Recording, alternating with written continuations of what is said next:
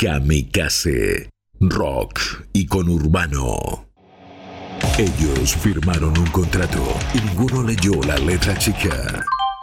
Hoy, hoy, se encuentran condenados a ser socios a la fuerza. Carlos Romero, Melina Alderete, a la fuerza. José Casco y Nahuel Paz se unen con una misión compleja. Informarte, divertirte y pasarla bien. Socios a la fuerza.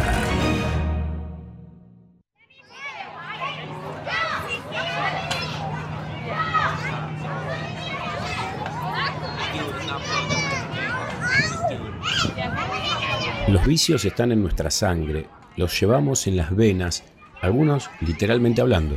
Pero no me refiero a eso, sino a que desde chicos andamos viciando. Diría que constituyen parte de nuestra identidad. Vicios, gustos, preferencias, son la misma cosa pero en diferentes intensidades. El vicio, sin embargo, ya de más grandes, se carga de negatividad, es condenado, sobre todo por su carácter de asunto inútil, porque el vicio es improductivo a nivel social, solo sirve para el progreso de quien lo administra y de quien lo vende, y al que lo compra mucho no le deja. Y en su etapa superior, como hábito objeto, el vicio se vuelve adicción. Pero acá no vamos por esa rama del asunto y tampoco por ese sentido común de los medios de comunicación que tiende a psicoanalizarlo o psicologizarlo todo. Acá es solo vicio. Y el primer vicio es el juego. Jugar hasta no dar más y seguir jugando. Como dicen las mamás y los papás, este nene está pasado, en esa mezcla de cansancio y de mucha energía todavía. Te meabas encima por no dejar de jugar y te olvidabas de comer. Este programa, sin ir más lejos, es un vicio hermano del juego. Un vicio rezagado, disfrazado, camuflado, para hacerse pasar por cosas serias de adultos responsables, por un aporte productivo al beneficio de la sociedad en su conjunto. Pero a ustedes no les vamos a mentir. Saben que Socios de la Fuerza es apenas un vicio más.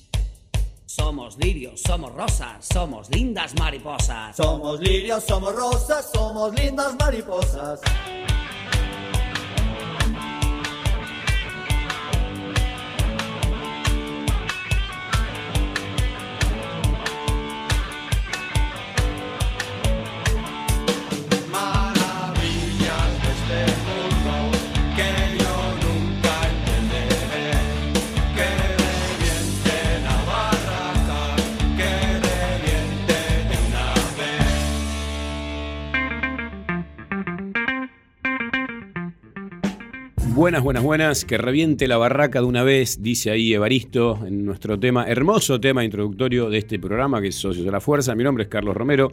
Esto es Kamikaze Radio en el corazón, en el corazón del conurbano, en Ituza, acá nomás de la estación de tren. Te lo tomás, te bajás y llegás a la casona antigua, pero llena de vida, en la que late Kamikaze, y en este caso puntual, socio de la fuerza. Está el Gonza ahí operando un poco enojado por decisiones deportivas. No vamos a ahondar en ese tema. La tengo enfrente a Melina Alderete. Olis, ¿cómo va? Bien, acá andamos. Meli, estoy contento porque es el cumpleaños de una amiga.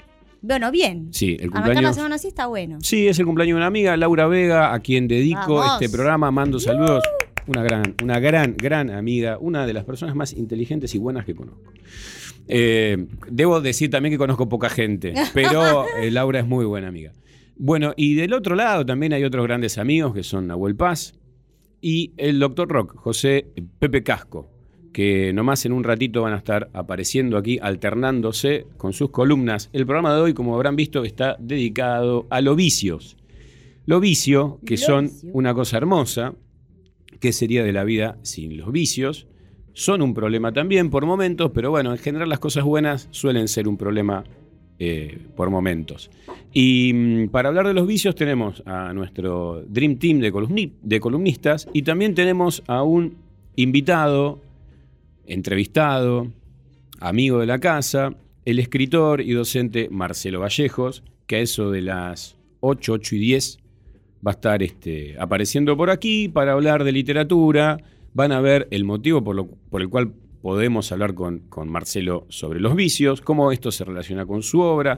Hace muy poquito nomás publicó como un animal herido por la editorial Final Abierto. Vamos a estar hablando también de su novela. Nos va a ayudar Nahuel Paz, que es un especialista en la temática.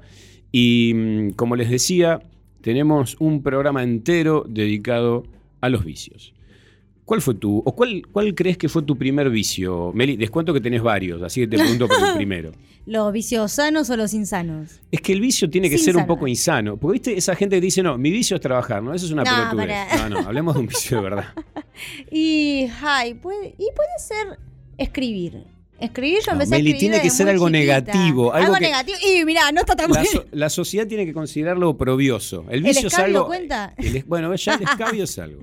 Ya el escabio. No vamos por la. El por la tangente. escabio. Está bien, ¿Y el tuyo? A ver, pará, ¿y el tuyo? Y yo creo que mi, mi primer vicio, entendido como yo lo estoy planteando. ¿no? como algo que se puede ser señalado, que no es del todo bueno, sino que tiene como una cosita así.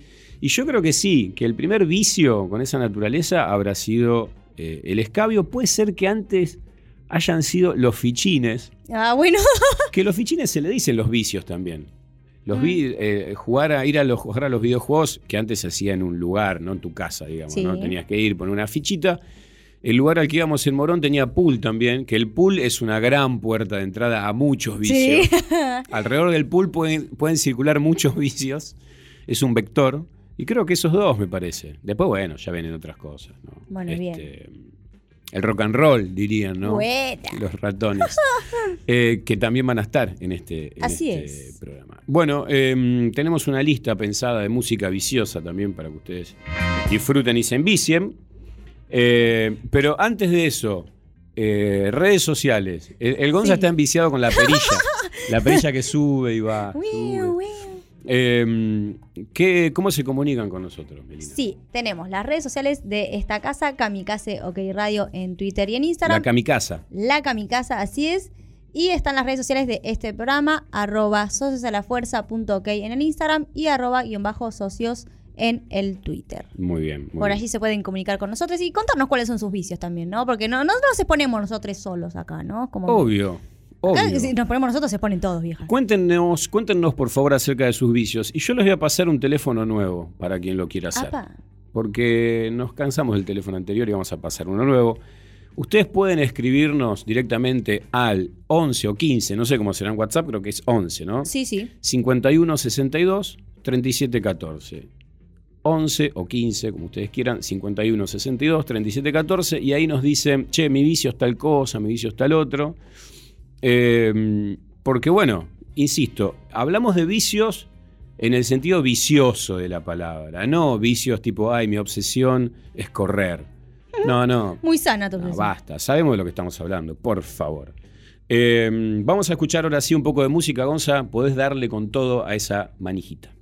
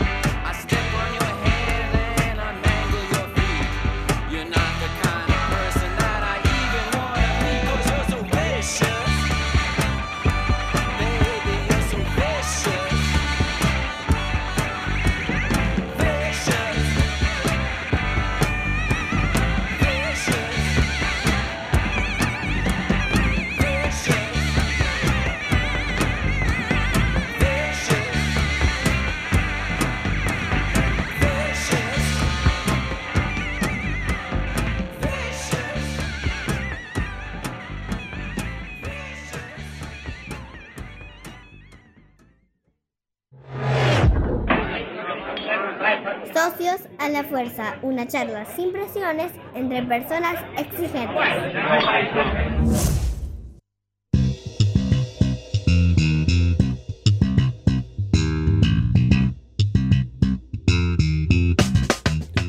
Bueno, bueno, bueno. Arrancamos con todo porque si hay un vicio en este programa es escuchar las columnas de quienes lo integran. La primera, ya casi una tradición, es la del doctor Rock, José Pepe Casco. Así que hay alta expectativa porque vamos a hablar de vicio y rock. ¿Y con qué vendrá, con qué vendrá Pepe, no? Pepe, ¿cómo andás? ¿Cómo estamos? Bien, acá Hola, andamos. Pepe. Contentos, ¿eh? ahora que estamos haciendo el programa, contentos. En la previa todo mal, pero una vez que arranca el programa, la verdad que nos pone muy bien. bueno, eh, livianito. Igual no extraña que esté todo mal, pero ya estamos acostumbrados, igual o no. Sí, pero mm, ¿sabes qué pensaba? Que quizás el- el- el- los vicios estén relacionados un poco con el malestar también, ¿no? Eh, Claro, algo- todo buen dicho trae malestar. Primero trae una satisfacción y después trae malestar, o simultáneamente, no sé, algo así podría ser. Claro, claro. Y, y el vicio parecería, a pesar de que muchas veces el vicio es entendido como algo que vos haces con cierta repetición, reiterativame- reiterativamente, como con una insistencia eh, desaconsejada, podríamos pensar que el vicio es algo que vos haces a pesar de todo. Es decir, es algo con lo que te podés sobreponer eh, a- a situaciones. Está bien, quienes nos escuchan dirán, che, loco, deja de defender los vicios y, y Apología admi- del vicio. admitilos y ya, pero creo que mm, si uno lo piensa también como una conducta, me parece que hay cositas del vicio que no son exactamente como nos la quieren vender. Sí, igual estaba pensando que decir, no sé si el vicio es una repetición, porque por ejemplo el trabajo es una repetición. Sí. Lo- yo diría más bien que el vicio es un exceso. ¿Sabes por qué yo decía lo de repetición, Pepe? Un poco porque vengo atando ideas que son las que aparecían en la intro del programa, Sí, en donde yo vinculaba mucho el vicio con el juego, ¿no? Como que jugar es como el primer vicio que uno tiene cuando es chiquitito, porque Sí. como que se le va la vida en jugar, ¿no? Y viste que Sí. cuando vos sos pibe o piba o pibi, eh, tendés un poco a la repetición, no te molesta la, la reiteración de las cosas, ¿viste? Podés ver mil veces la misma película y no y está perfecto. Y eso después como que vamos perdiendo un poquito eso, me parece. Quizás en el vicio lo, lo mantenemos. claro. Lo que pasa es que está bien lo que decís, pero entonces podríamos decir que no todo, no toda repetición es un vicio, porque el trabajo no entraría ahí, sino Claro. que y ese te manda el malestar directamente, no hay ningún tipo de goce. Claro, son dos, di- dos distintos tipos de repetición, digamos. Una parecería un poco más eh, voluntaria y otra un poquito más este, impuesta. Y además, en el vicio, la repetición, en algún sentido es placentero, en algún lugar, en algún momento. Claro. En Claro. cambio, la otra repetición, si vos pensás en el trabajo, no es placentero, digamos. Bueno, viste, y ya con esto, digo, yo diría ya después de esto, Pepe, nos prometemos eh, dejar de derivar y volver. Pero viste que incluso cuando el vicio se transforma en adicción, no necesariamente tiene por qué ser así, digo, pero cuando vos dejás de decir vicio y decís adicción, eh, empieza a pasar que eso que eso que vos vinculás a la adicción empieza a hacerse de manera mecánica, ¿no? Eh, y, pa- y parecería como inconsciente, es decir, vos lo haces de forma repetitiva, ahí sí hay una repetición, pero, pero parecería como alienante, ¿no? Eh. Yo al vicio, en mi, mi versión del vicio, así como esta apología del vicio que estoy haciendo, yo al vicio le, le reconozco que todavía hay decisión. O sea, vos lo haces eh, voluntariamente y a conciencia, digamos, querés hacerlo, no es que eh, necesitas hacerlo, sino que lo querés hacer. Pero bueno, escúchame, ¿qué hacemos con el rock y el vicio? Que parecerían palabras que vienen del mismo diccionario, ¿no? sí. Eh, ¿Vienen del mismo diccionario o eh, es un sustantivo y su adjetivo, si vos querés? Claro, En el mismo diccionario, ¿no? Na- claro. Dos puntos, Porque, claro, exactamente, eh, el rock and roll es un vicio, o el rock and roll es, es una manera de vivir y el vicio está asociado al rock and roll. ¿no? Esa onda. Hay un juego que hace mucho que es que el rock and roll y los vicios van juntos y a la vez el rock and roll es un vicio. En ese juego, los rollingas son como los reyes de ese tipo de juego de palabras. Claro, claro. Esa es la razón por la cual vamos a hablar de la banda Rolling Stone, podríamos decir, por excelencia del rock en la Argentina. Ujú. Sí, no- Una banda que tiene muchos años de carrera, que ya está disuelta, pero que empieza de, de una manera medio rara, medio extraña, porque no empieza siendo una banda rolling. Estamos hablando de los ratones paranoicos, obviamente, una banda de Villa Devoto, que comienza de, de una forma un tanto extraña en 1983. Pepe, una cosa que vos dijiste recién y que yo imagino que para un montón de gente es eh, llamativa. No empiezan siendo una banda como la que después conocimos. Sí, Y, y ahí te voy a pedir que, no sé cómo lo habías pensado vos o qué, pero te voy a pedir que te explayes en ese punto, que no lo dejes pasar.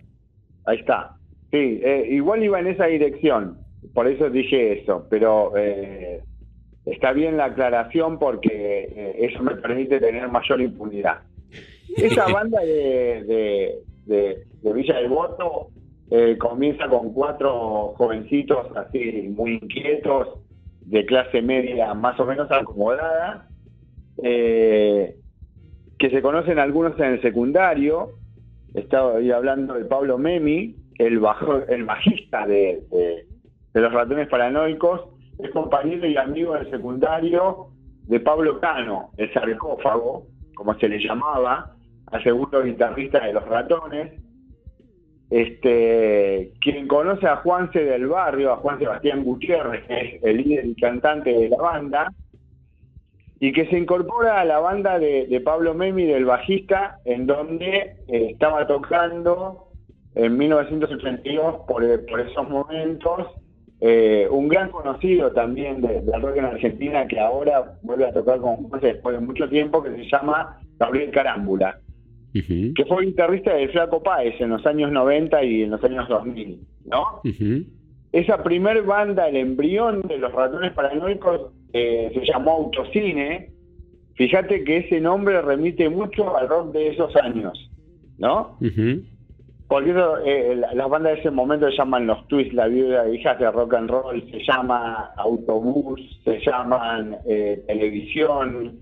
Bueno, eh, es muy de cómo se le ponía eh, esos nombres a, esa época, digamos, a las bandas de esa época. Es un gran nombre. Eso- sí, esas, esa banda dura solamente un año. Gabriel Carámbula y, y Juan Sebastián Gutiérrez tienen eh, algunos eh, desencuentros, algunas diferencias importantes. Gabriel se va de la banda y ahí entra el sarcófago y empieza la carrera de los ratones paranoicos. Una carrera que comienza eh, muy a contrapelo porque los años de los primeros 80, ya lo dijimos muchas veces acá, son los años de, vamos a ponerlo bien entre comillas, el rock divertido o las bandas que renuevan el, el rock de los años 80 donde está la New Wave mezclada con el pop y todo eso que hablemos hace poco de Daniel Melero y los encargados. Bueno, en ese ambiente empiezan los ratones y Pablo Memi conoce a Gustavo Gauri. Esto te va a sonar y esto tiene que ver con el, el nombre de la radio también. Y Gauri es el que crea los estudios que están en Castelar, los estudios de grabación, junto con eh, David Lebón. Y Pablo le lleva entonces a Gauri a, eh, a, a él y a Lebón, le, le lleva el, primer de, el primero de los demos que ellos tienen en 1984-85. Bueno, a Aubrey le gusta ese demo y lo que trata de hacer es ver si alguna compañía lo levanta, este, los quiere hacer filmar y no lo consigue. Entonces, él toma la decisión de grabar un disco con ellos, el primer, el primer disco de los ratones, en, en mi opinión, es el mejor disco de los ratones. Este, y una vez que hace eso, sí consigue luego con el producto ya terminado una compañía grabadora y ahí comienza este eh, en el underground de alguna manera con ese disco la carrera más oficialmente de, de los ratones. Pepe, ¿Cómo es esa carrera que Sí. comienza? te- te- Es la carrera de una banda que tiene más que ver con el rock de garage que con la rock de los Rolling Stones. claro, para una cosa ahí. curioso.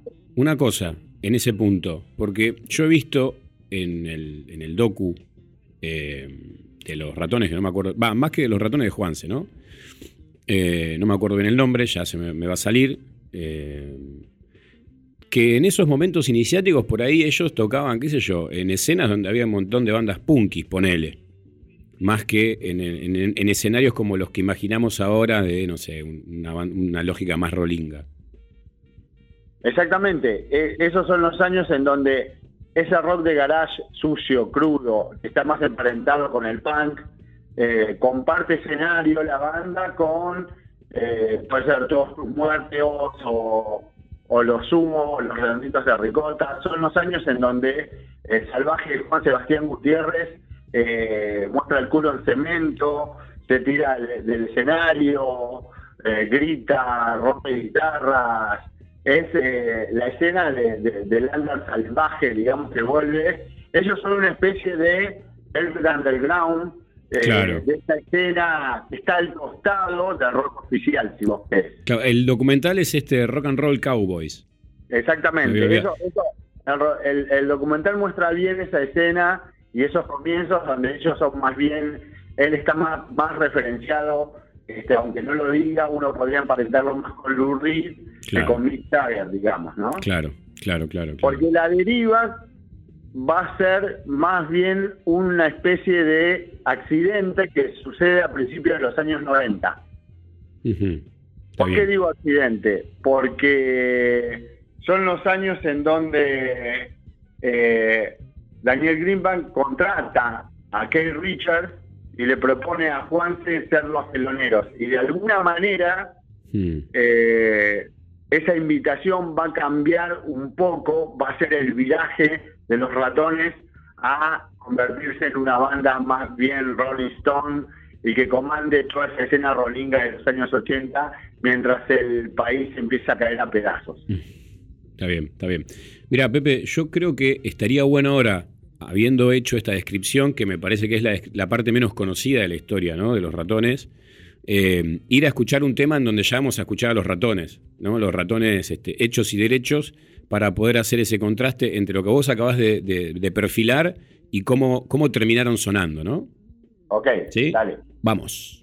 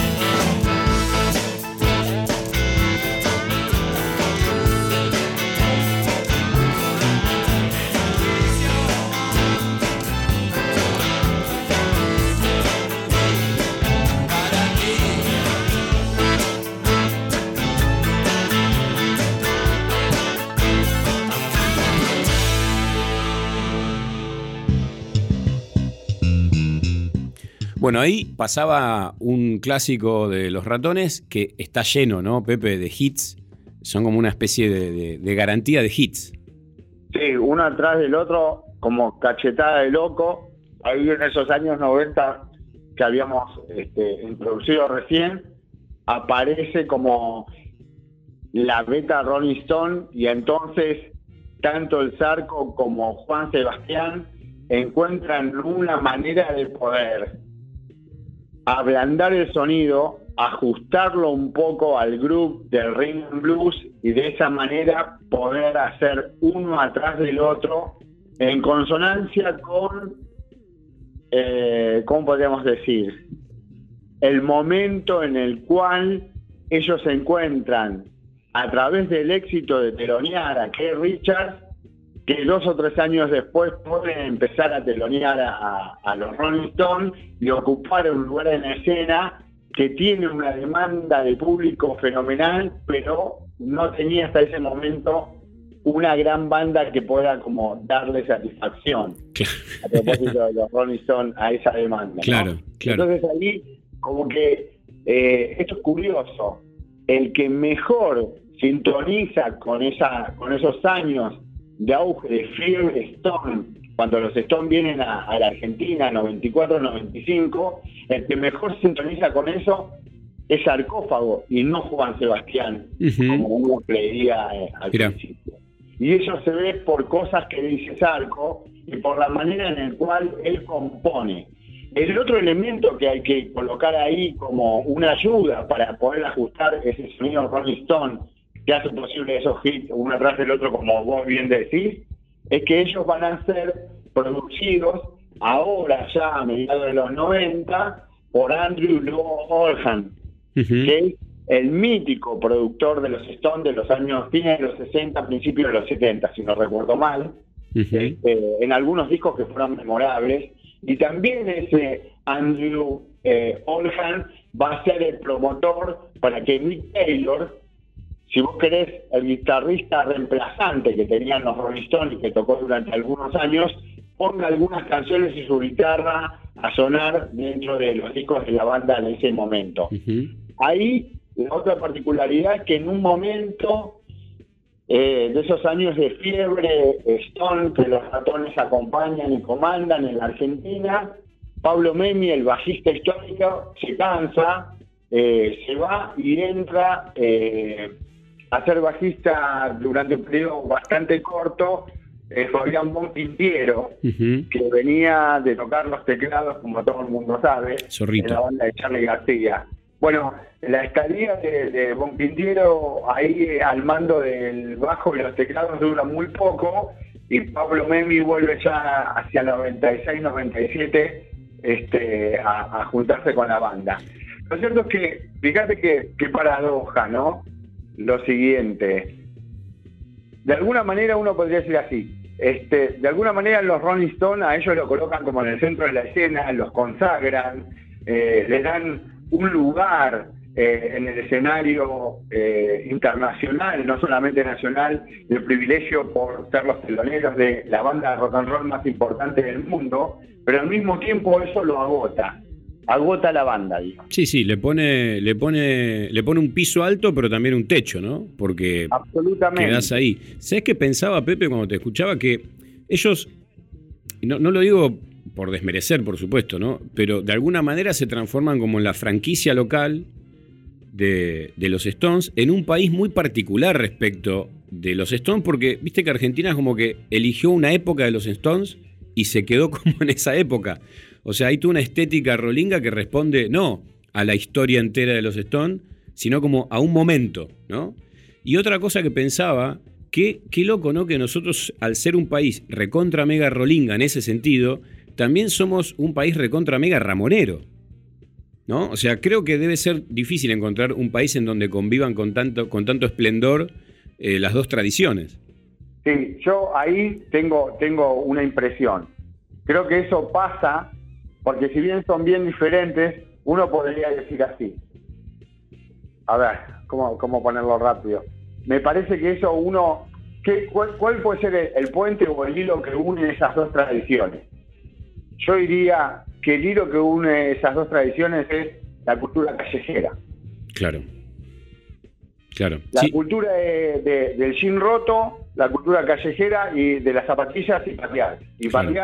Y que no hay plata, y tomamos la cerveza o tomamos el vino, ¡eh, loco! Eso se emparenta en ese puente entre los, los Ramones y los Rolling Stones, para mí. Es una impresión, ¿no? Sí, y, y- fuerte. y- y ¿sabés qué, Pepe? Me parece que es como el- el- el, la inclinación rockera del país en algún punto, ¿no? Porque en definitiva no es que vos, eh, em, digo, a, a quien no le gustaba los Stones no es que de repente no le gustaba la escena, sino que elegía otro polo de la escena, ¿no? Eh, con lo cual eh, había, evidentemente, vos en todo caso tenías que elegir de un menú, pero el menú era rockero. Me parece que eso era un, un- un punto. Y después esto que, esto que vos decís, eh, el tema de que son dos expresiones rabiosas, ¿no? Al menos en ese momento. Después, por supuesto, hay, hay otras cosas, pero, pero sí, vos veías desde afuera y quizás a los Rolingas los veías más con, con, un, con un flequillo y al Punky con los pelos parados, pero a la distancia por ahí se parecían, ¿no? Sí, y sufrían el mismo tipo de discriminación y la filosofía de la calle de alguna manera a los dos los emparentaba, digamos, ¿no? Claro.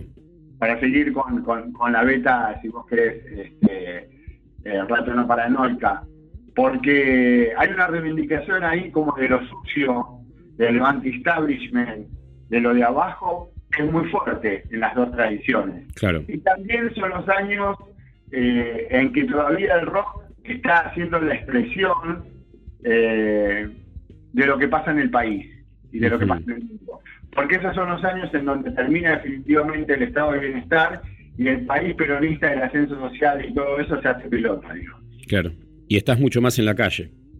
Exactamente, estás más en la calle sin tener que hacer, en la esquina con los pibes, con la cerveza, juntando el mango, este, un pesito para la birra, como diría Diego Capusotto. Son los años en donde el país se hace pelota y me parece que ahí el rock está reflejando eso. Tanto los Stones como los Ramones y los ratones en eso tienen como un lugar muy privilegiado. Claro. Claro, también, y la, y la cuestión de que por ahí lo que antes para la juventud se canalizaba a través de, no sé, la militancia política, la discusión política, ahora por ahí se, se- canalizaba a través de, la bandita de los amigos, de, la escena musical, de ir a ver a las bandas, de discutir sobre música, ¿no?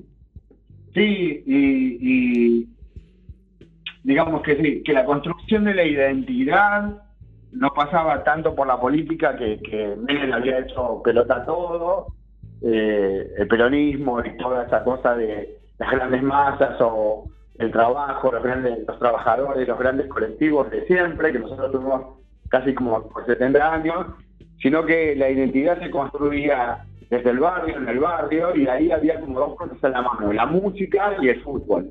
Claro, claro.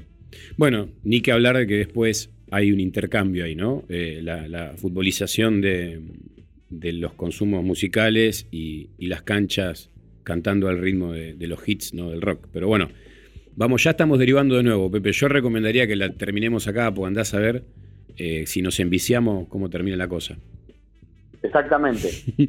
Bueno, Pepe, te mando un gran abrazo y ahora vamos a escuchar a otro gran vicioso del rock and roll. No quiero decir el nombre, ahora ustedes lo van a reconocer. No bien yo deje hablar y empieza a sonar él.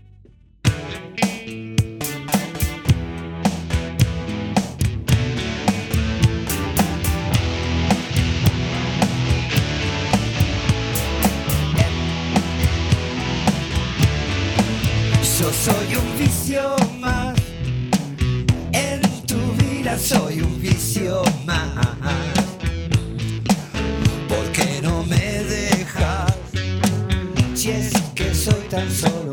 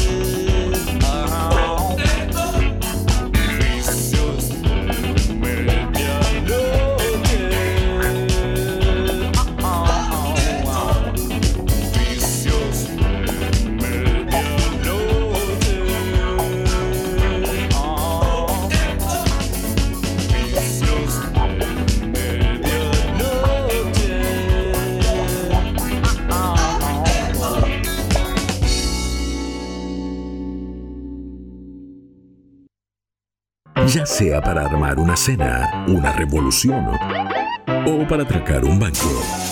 Lo primero es elegir bien al equipo. Socios a la fuerza.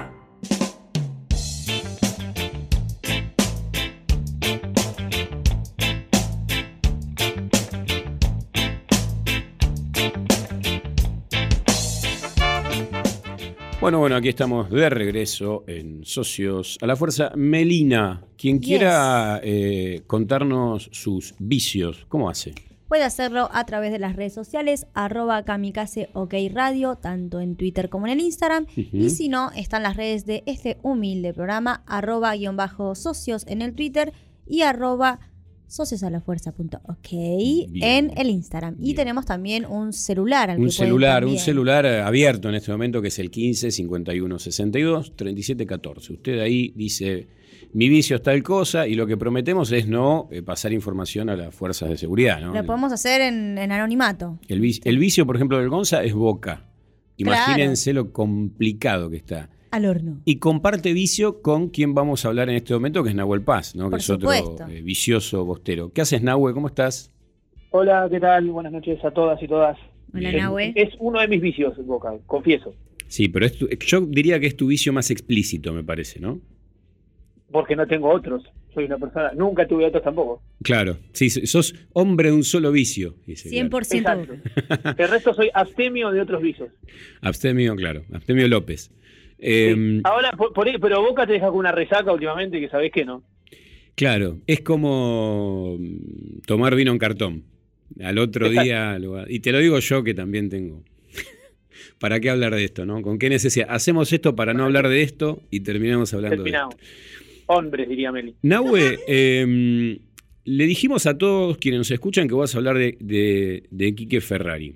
Pero antes de que vos hables de Quique Ferrari, yo te quería leer eh, una parte de, de la reseña de la novela de Quique Ferrari con la que vos vas a trabajar, que escribió Carlos Zanón, también digamos, poeta, eh, escritor de policiales, y a mí me parece que te va a dar un poco de, de pie también para tu columna, o te la complica, no sé, yo lo voy a leer igual. O vamos a pelear con Sanón. Claro. Zanón dijo, Quique Ferrari es tan de verdad que parece mentira. Tan honesto que parece un farsante. Escribe desde un sitio que ya no existe, con buen juego de piernas y pegada certera. Esto lo dijo eh, Zanón respecto de que de lejos parecen moscas, la, la novela de, Quique Ferrari de la que vos vas a hablar ahora, que vas a usar para tu columna, y que a mí me encanta que se llame que de lejos parecen moscas. No, de lejos parecen moscas, sino que de lejos parecen moscas. Claro. Eh, no sé si lo que dice Sanón es así o no. Pu- puede ser, eh, pero quiero decir algo que va a sonar mal, ya arranquemos sonando mal, que que por ahí eso que dice sobre, el policial negro es sería como una descripción de cualquier policial negro. Tiene que golpear y tiene que sonar como realista, porque si no, no sería policial negro. Sí, o sería una novela medio pelo, en todo caso. Claro. Así que eh, concuerdo, puedo concordar mejor, pero po- podemos ir a algo particular. Me gustaría presentar un poco a Quique Ferrari, porque hay algo ahí de que, que, que Quique Ferrari que funciona eh, en relación a qué, qué está pensando en su, su literatura, con, que, lo que está escribiendo últimamente. Eh, si te parece, Quique Ferrari es un trabajador del subte, básicamente. Así se presentó mucho tiempo, supongo que sigue trabajando en el subte. Hacía Sí, limpieza. Yo, yo vi hace no mucho una nota de él y sí. Claro, es un trabajador del subte que hace este, mantenimiento, limpieza en, la- en una estación de la línea B y que siempre se interesó en la literatura. De hecho, tiene una primera novela que se llama La aventura de Bukowski o algo por el estilo. Y de- después se despegó un poco de, de- de Hank, de Bukowski, y empezó a escribir eh, novelas en general, dos policiales negros al menos que leí, y eh, eh, una novela más bien medio de ciencia ficción. Este, la más importante de, la- de estas tres novelas que estoy nombrando para mí es que de lejos parecen moscas, que es una cita, además. Pero en este momento, ¿sabes qué? No me acuerdo de qué, pero estoy absolutamente seguro que es una cita. Eh, ya estamos trabajando para eso, Nahue. Vos seguí que Sí, nosotros en Me paralelo imagino estamos... que sí. Eh, o por ahí mi, mi mente viene y me dice, es de tal lugar, pero estoy absolutamente, o 99% seguro que es una cita. Eh, empecemos, digamos, eh, con, con un par de cosas. La, la novela él la publica en una colección que a mí me encantaba, que es eh, la colección Código Negro de Punto de Encuentro, de la editorial Punto de Encuentro, que, que dirigían eh, Roberto Bardini, un escritor Argenmex, más periodista que Argenmex, tiene el, el mejor libro de investigación sobre Tacuara, el inicio de Montoneros, y Rolo Díez, que es un escritor de policiales, policial negro, que también es Argenmex.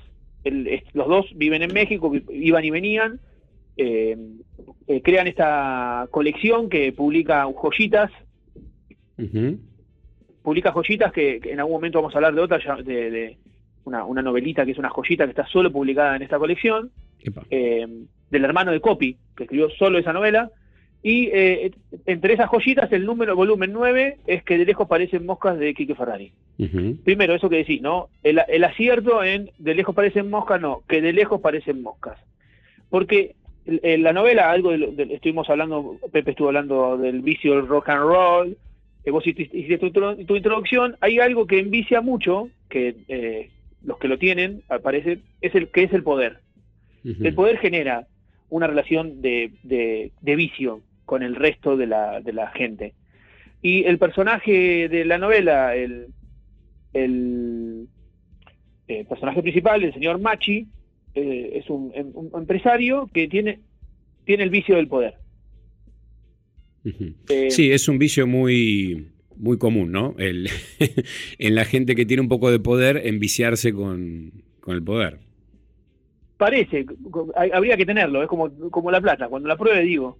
Sí, sí, pero mm, al menos se verifica muchas veces, ¿no? Eh, Sí, Parece es- como es que cierto.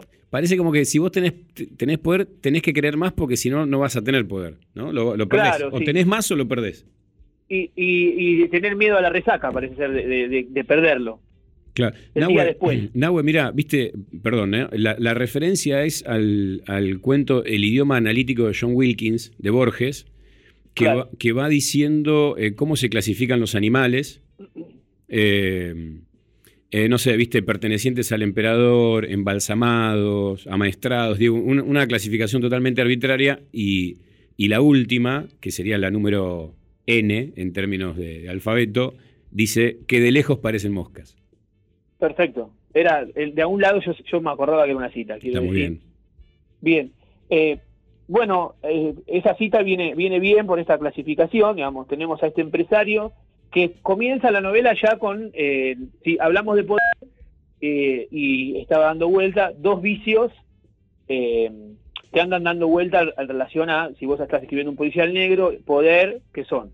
La novela empieza con una escena sexual, el empresario está con una prostituta, eh, o sea, me refiero al vicio del consumo de, de sexualidad, y tomando eh, un polvo blanco que, bueno, ya saben todos de qué hablo. Está bien, estaba en una, Entonces- en una escena viciosa por excelencia, digamos. Exacto, ese es el comienzo de la escena, un tipo que además se, se vanagloria de sí mismo, como esa escena de, de- de la de, la, de Christian Bale, de la película de Bale, que se me, eh, se me- psicópata americano, que, que está como muy contento con sí mismo de tener esa sexualidad y de, de estar tomando este narcóticos ahí en ese lugar, muy, muy contento, muy pagado de sí mismo. Eh, y bueno, cuando termina como ese momento en todos los sentidos, va hacia su auto, eh, un auto importante, BMW, último modelo. Y bueno, este, em- em- arranca, se va y cuando tiene un problema con una goma, abre la cajuela y se encuentra con un muerto. Ujú. Eh, es una continuación, digamos, eh, Quique Ferrari dice que no conocía la otra novela, pero de, una- de un tópico que nació en la literatura argentina con un escritor formoseño que en algún momento vamos a entrevistar, que es Orlando Van Bredan, que tiene una novela llamada Teoría del Desamparo que empieza con eso. Un- eh, pero en este caso, en, en la novela de Van Bredan, es un tipo absolutamente común. Un profesor, un profesor. Va así, abre el auto y se encuentra con un tipo muerto en, el- en la cajuela del auto y en el baúl, cajuela me salió medio gallego, eh, y bueno, no sabe qué hacer porque no, no, no, tiene nada que ver con él. Claro, estamos En hablando, el caso, estamos hablando de gente que no es que colocó ahí al cadáver, sino que lo Claro. encuentra. Ok. lo encuentra.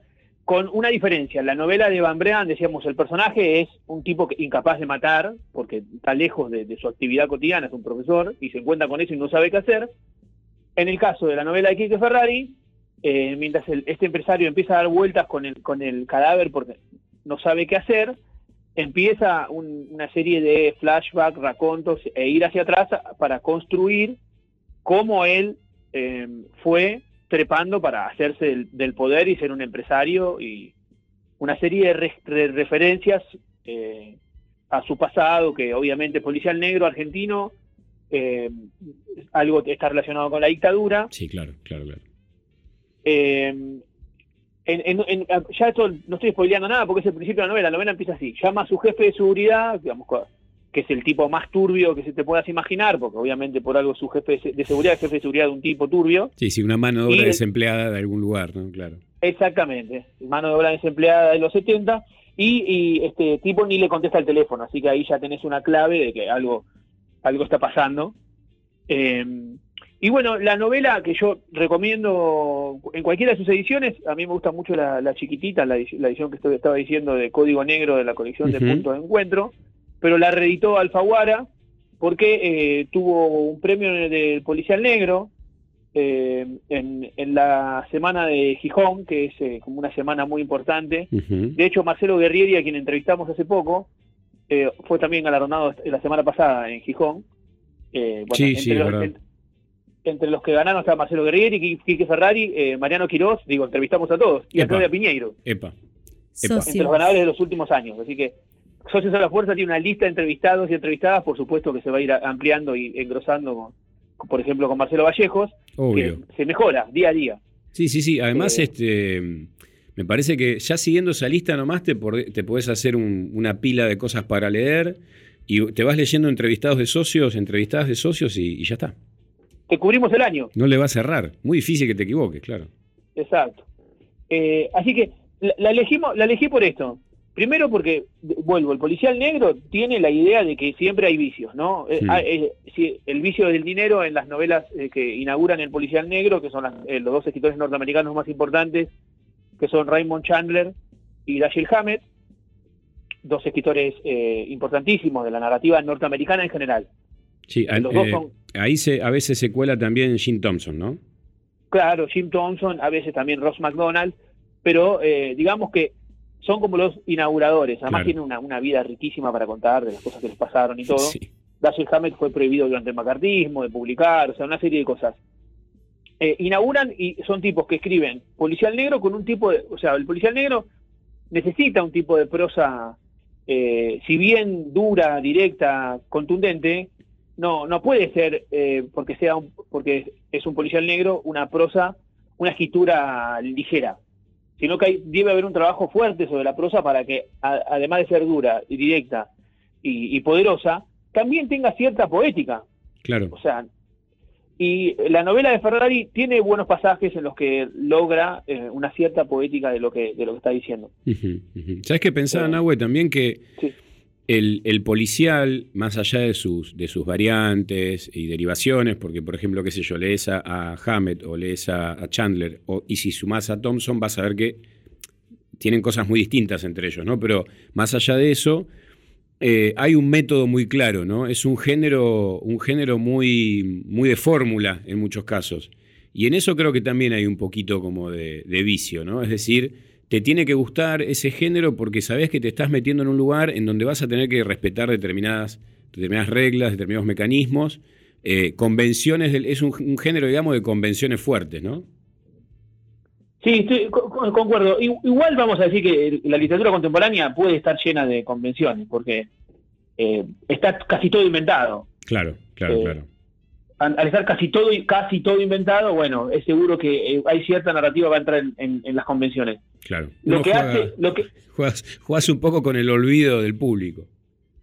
Sí, y también con que algunos de todos esos, de toda, el- porque el- el- la literatura, eh, como toda, como todo arte, hay escritores y escritoras que se van a destacar y otros que no, y por ahí dentro de 100 años se descubren escritores que estaban en nuestra época y que no no supimos valorar.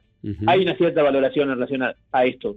Digamos que lo- los, los que aparecen a- en las convenciones y le dan una vueltita de tuerca, un giro a la convención, son los que los libros que uno va a recordar. Que de lejos pones en moscas, podría decir, eh, Mariano Quirós, eh, a quien queremos mucho por ser amigo de la casa de socios, eh, tiene una novela que llama No llores hombre duro, que es un policial negro, en el que le da una vuelta de tuerca a la convención, porque una novela que como policial negro tiene cierta extrañeza, eh, bueno, Kike hace lo mismo, porque en, en este sentido es diferente, pero también hay algo similar. En la novela de Ferrari uno podría hasta reconocer al personaje como un empresario argentino, reconocible. Y las historias que cuentan son historias que uno leyó en, en, no sé cómo se dice, en blogs turbios, o en, en lugares como diciendo, se dice que tal persona murió mientras tenía relaciones sexuales con Claro, claro, una vedette, por ejemplo. Sí. Ese tipo de historias, pero están decorados de una manera, decorados, están narrados, eh, prosificados, que hacen que es, eh, esa, eso, volviendo al principio para finalizar la columna, eso que dijiste al principio funcione. Aunque es lo que dijo, no me acuerdo quién era el autor, perdón, Sanón, sí. lo que dijo Sanón eh, puede ser una fórmula, en el caso de Ferrari me parece que está acertado. Claro, claro, claro.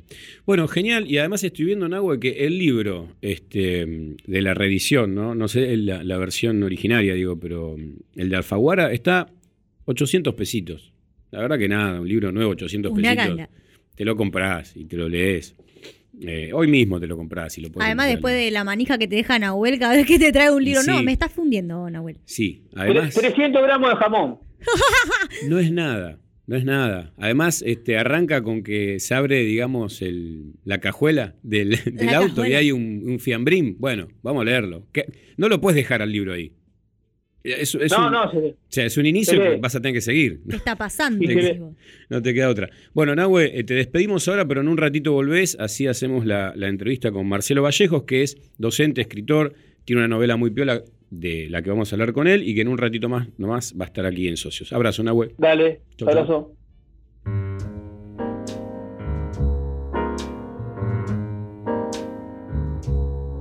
Ooh, it's almost two. Been sitting here wishing that I could see you. And That's why I'm drinking again and thinking of when you loved me. I'm having a few you were here.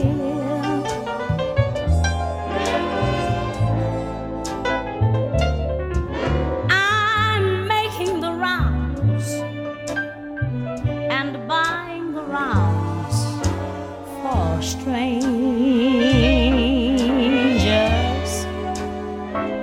Yes, I'm being a fool. Just hoping that you'll appear.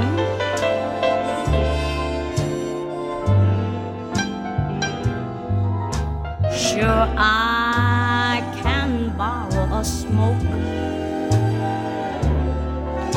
Maybe tell some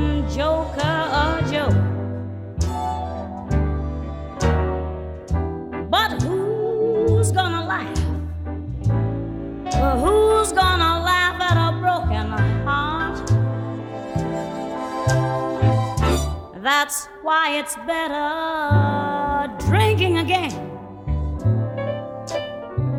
and thinking of when you left me. Can't you see I'm trying to make it on home and ain't got nothing but a memory?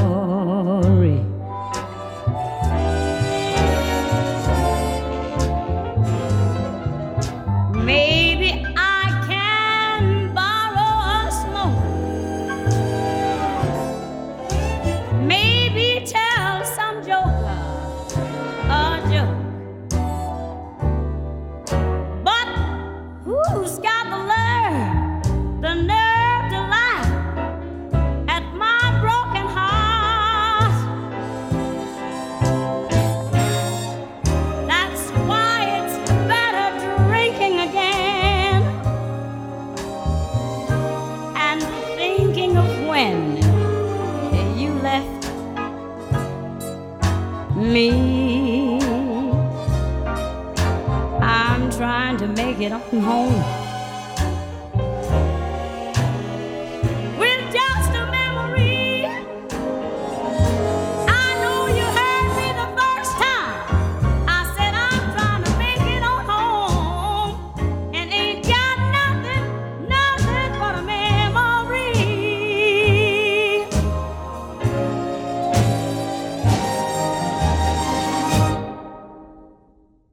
Kamikaze. Pensamiento y política. Vengo a proponerles un sueño, un sueño, un sueño. Un canal abierto. Ingresa a nuestro portal digital www.laciudadweb.com.ar y entérate de todo lo que pasa en nuestro distrito. Toda la información y todo lo que buscas está en laciudadweb.com.ar. Y tu en la web.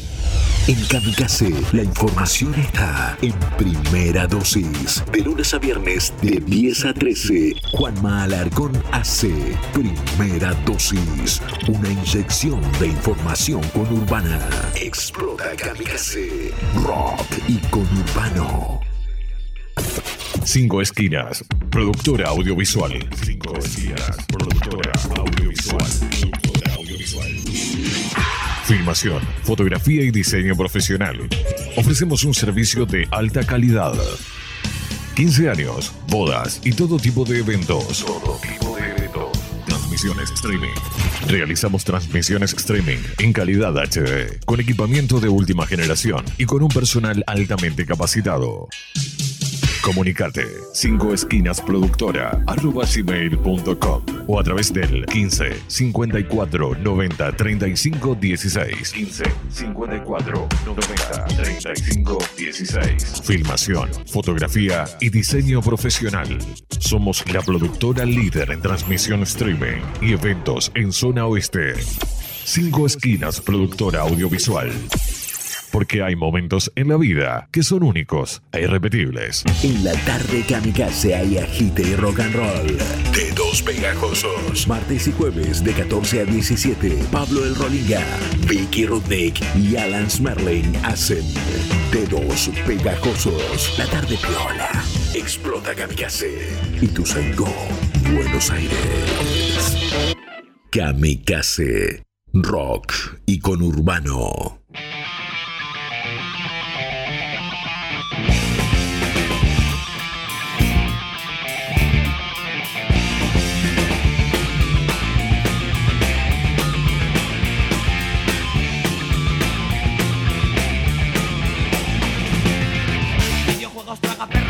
café y copa todo vicio. La adicción, revistas del corazón, peluquería, todo vicio.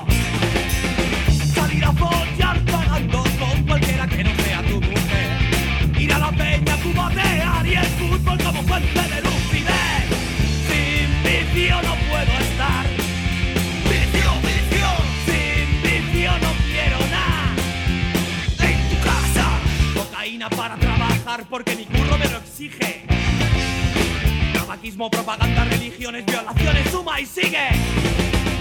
Comprar y comprar diciendo que responde una necesidad. Drogar a los viejos todos los días en la seguridad social. Sin vicio no puedo estar. Vicio, vicio.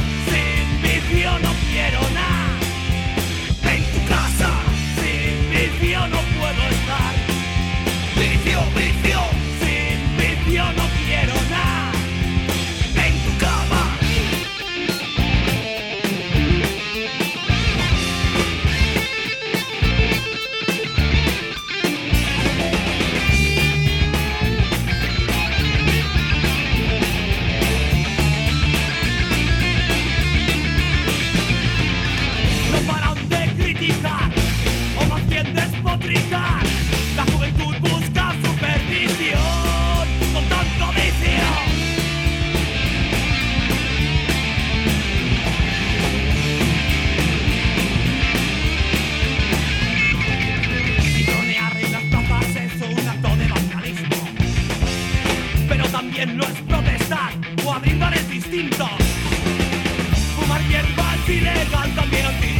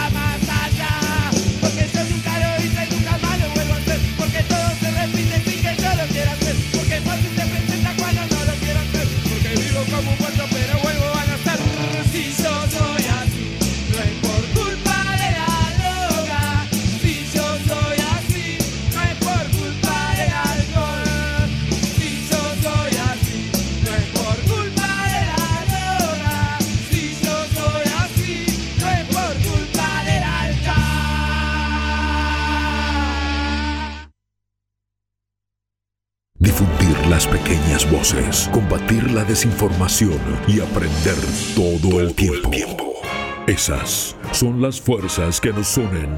Hasta las 21. Socios a la fuerza.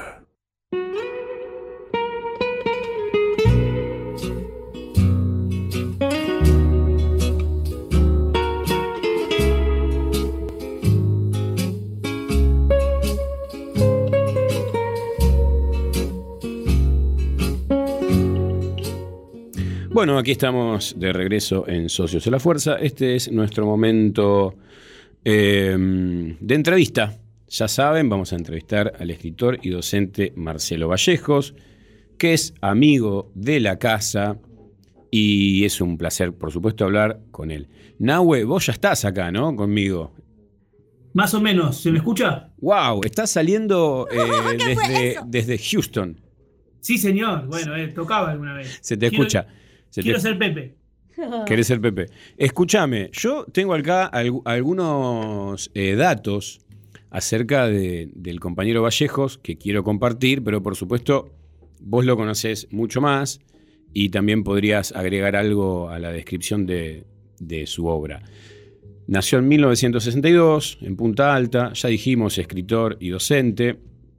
Eh, con el cuento Tres Cobras formó parte del libro Crímenes de Arena del 2016, lo editó Vicente Batista, y también de la antología de relatos del concurso Osvaldo Bayer 2020. En 2009 escribió y dirigió la obra de teatro Trámite por un cuerpo, que se reestrenó en el 2016.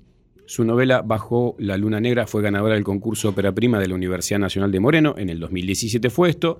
Y su último trabajo, como veníamos diciendo, es Como un animal herido, que fue publicado por la editorial Final Abierto en la colección Pesquisas.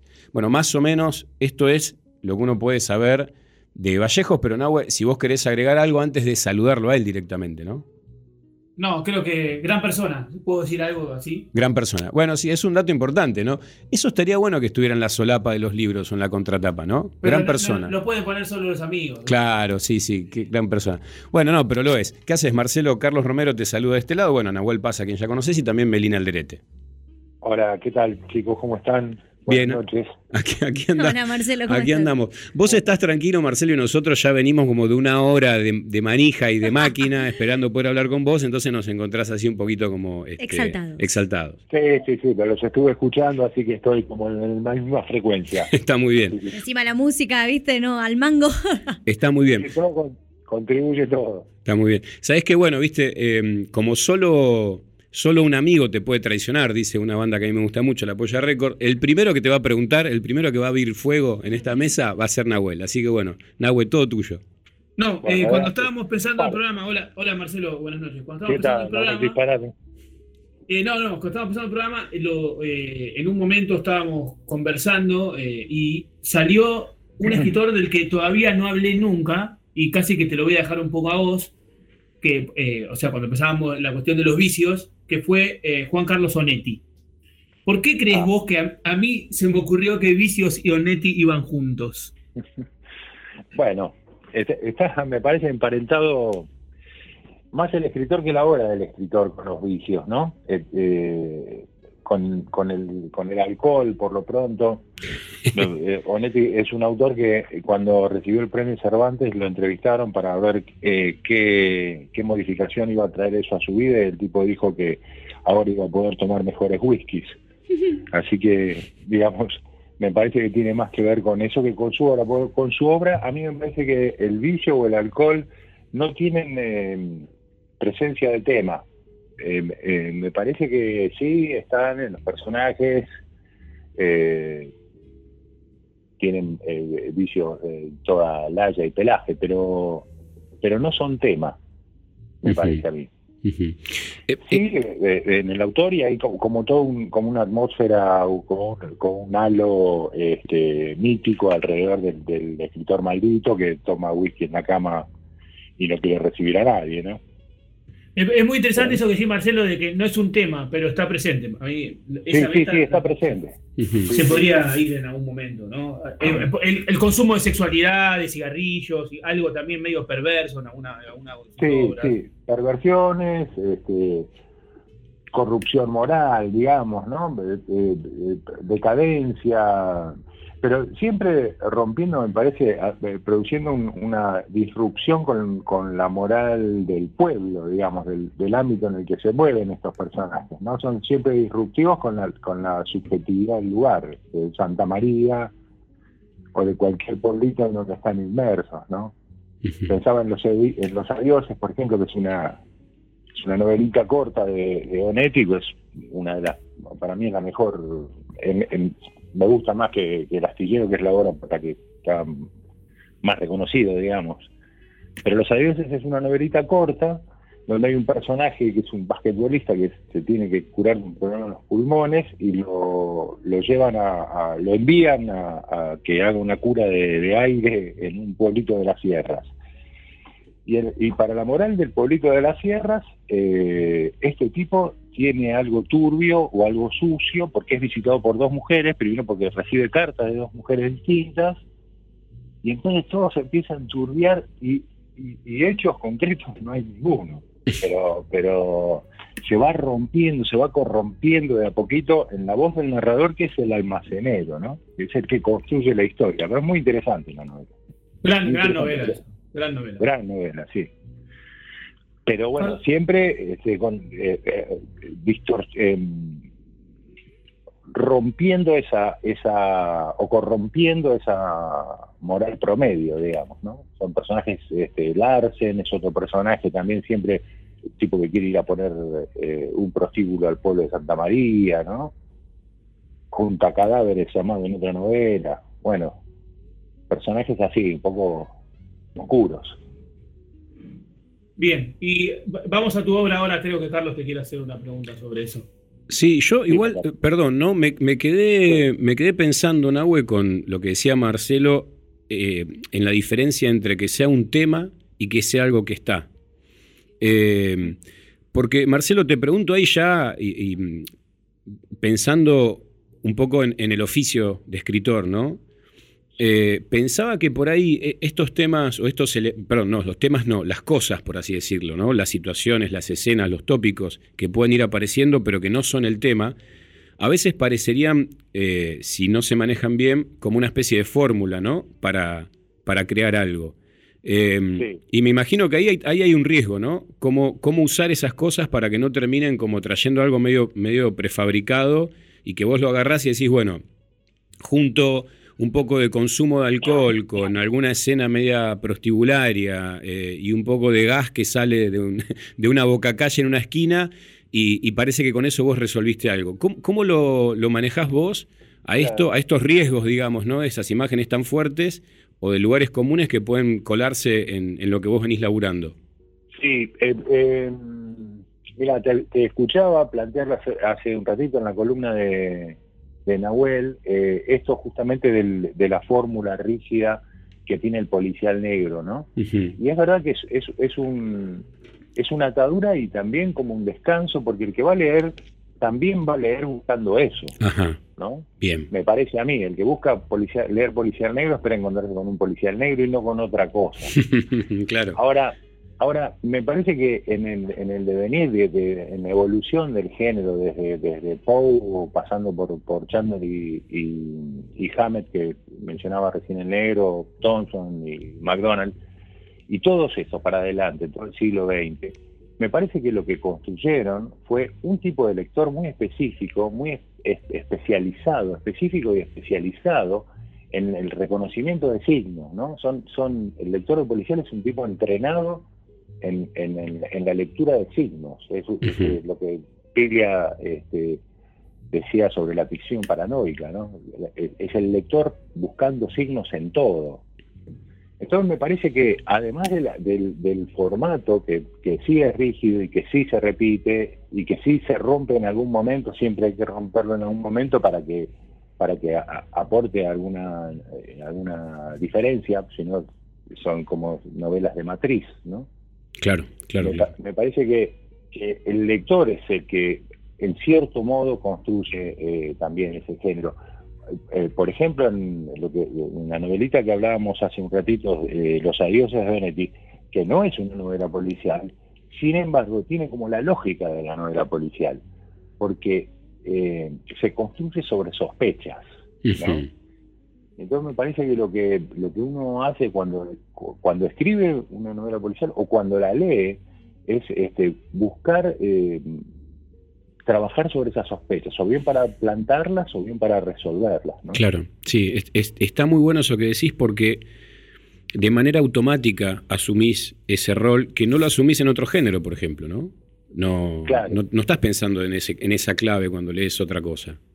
Y, lo que estaba y también, perdón, eh, interrumpa, pero vení- venía lo de antes de eh, esas, esos juegos, esas márgenes, esas fórmulas se pueden romper y como justo eh, eh, Marcelo Vallejos está, están por editar una novela eh, de él que se llama Como un animal herido, que ahora nos va a contar de dónde viene ese, ese título.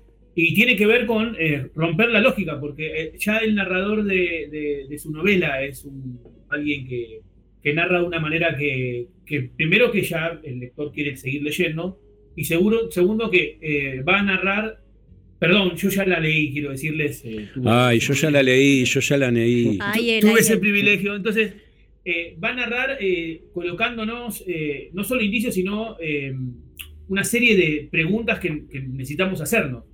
Así que, Marcelo, contanos un poco de esta novela. Sí, es una novela eh, que muy brevemente eh, cuenta, muy brevemente lo resumo, cuenta la historia de un, de un médico que tiene que, que es convocado a un, a un pueblito a reconocer el cadáver de una chica a la que presuntamente estuvo vinculado. Eh, hay pruebas de eso. Cuando llega no la reconoce y no reconoce el cuerpo de esta chica fallecida y a partir de ahí el tipo empieza a dudar de su memoria y entonces también de sus certezas. El tipo se empieza a desmoronar a partir de eso. Pero esto como anécdota, digamos. Eh, lo que tiene la novela es, que está es que está narrada en segunda persona desde toda la novela es en segunda preso- persona y en presente, ¿no? Entonces, lo que me parece a mí que genera eso es una, eh, una interpelación al que está leyendo también, porque en principio pareciera que se está refiriendo a uno de los personajes, pero eh, esa voz sostenida durante, la, durante todo el relato también interpela al que está leyendo, eh, me parece a mí. Espero que funcione de ese modo. Sí, sí, Y, y lo involucra. Este, Entonces uno como lector espero que quede involucrado como, como interpelado del narrador, ¿no? Recordamos que la, la editorial es final abierto y la colección es pesquisa, ¿no? ¿Estoy bien? La, la colección es pesquisa, sí, de- es eh, una novela que eh, saldrá ahora en estos días, eh, la semana que viene tal vez esté ya terminada, de salida de imprenta, y, y que es el resultado de convocatoria 2000, de 2022, que fue una convocatoria que hizo la editorial eh, a fin de año pasado, y bueno, así que esperemos Bien. que una tapa hermosa, una contratapa también fantástica, estoy muy contento con, con el trabajo que está haciendo la editorial. Una, una editorial independiente, que nosotros en socios promocionamos las, edi- las editoriales independientes. Eh, y el título, no nos contaste por qué ese título. Que Se llama encanta. com- como un, eh, como un animal herido, que es parte de un, un verso de, de Alejandra Pizarnik, de Los Caminos del Espejo, que y tiene dos líneas, y dice, caer como un animal herido en el lugar que iba a ser de revelaciones. Es, eh, me parece que se ajusta bien a lo que le pasa al personaje, ¿no? al protagonista. Marcelo, te hago otra consulta así como de, de- chusma, ¿no? Eh, vos recién hablabas de eh, la persona en la cual está narrada la novela, ¿no? Sí. ¿Eso fue una decisión que vos tuviste como desde el inicio o, o es, o es algo que con el correr de, de la escritura fuiste terminando de decidir? Digamos, ¿cómo un escritor toma, o al, o al menos en tu caso, cómo se toman esas decisiones que son estratégicas, ¿no? Sí, sí, y muy condicionantes de todo el resto, porque es un- la segunda persona es una voz muy difícil de, de sostener. En principio iba a ser eh, en la segunda persona también tiene el registro, formal o informal, es vos o usted. Es, ahí, ahí se presentaba todo también una un, un asunto importante. Eh, en principio la quería hacer en futuro, digamos, alguien diciéndole a otra persona lo que iba a ocurrirle, y pero finalmente desistirlo de hacerlo en futuro porque tiene una es, eh, en muchos pasajes no me pareció que no convenía. Entonces, bueno, quedó esa segunda persona, pero que mm, sí que es trabajoso y sí que es riesgoso, pero me parece que valía la pena, que, produce un efecto interesante en, en quien está leyendo.